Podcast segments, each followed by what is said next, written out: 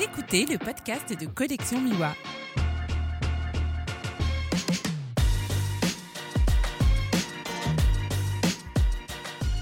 Bonjour et bienvenue dans ce nouvel épisode du podcast de Collection Miwa en partenariat avec le collectif DR dans le cadre de la sortie de leur tout premier livre.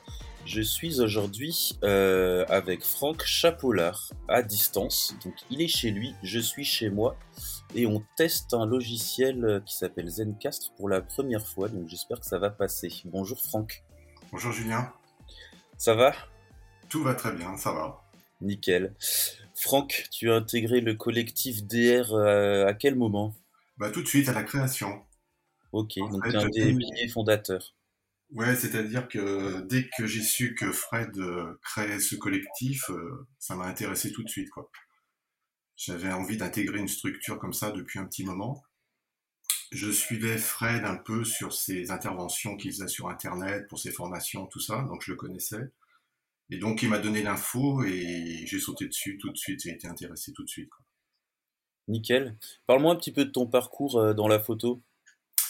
Alors, moi, j'ai toujours été très, très intéressé par la photo de, presse, euh, la publication. Donc, j'ai commencé un petit peu à faire des photos de, sport.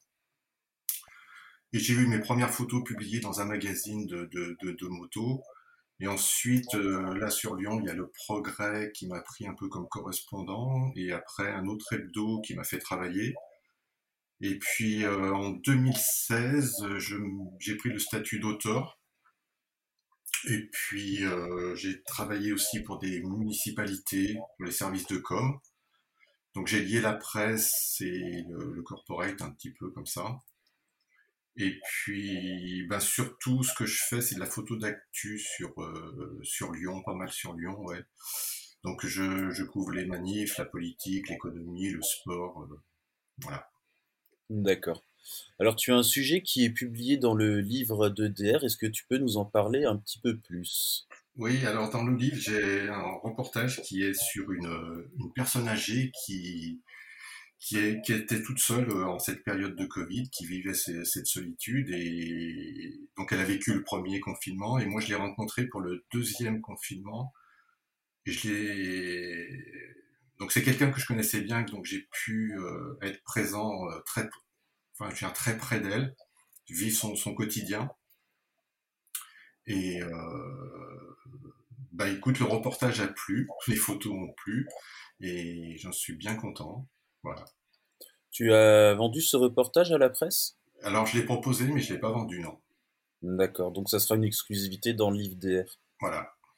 Alors moi, la question que je me pose quand on fait un reportage de ce genre, c'est que quand on travaille sur la solitude des gens, euh, ben ces gens sont en général bien contents de rencontrer quelqu'un.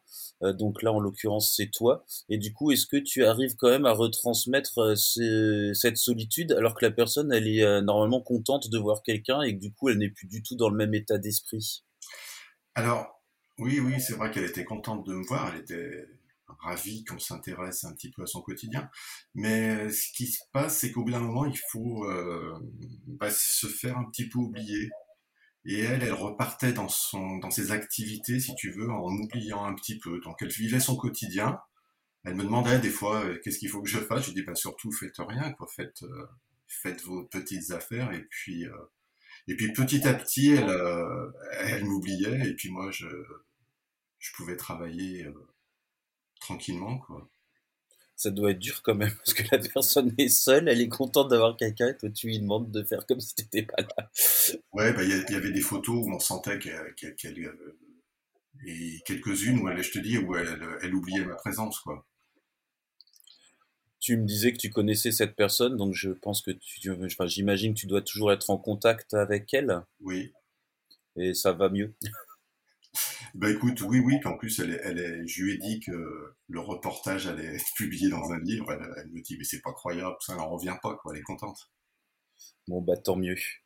Ben Franck, je te remercie pour euh, pour ton interview Bah merci à toi. et euh, pour les auditeurs, je vous retrouve dans quelques jours avec un nouvel invité, membre du collectif DR. À très bientôt.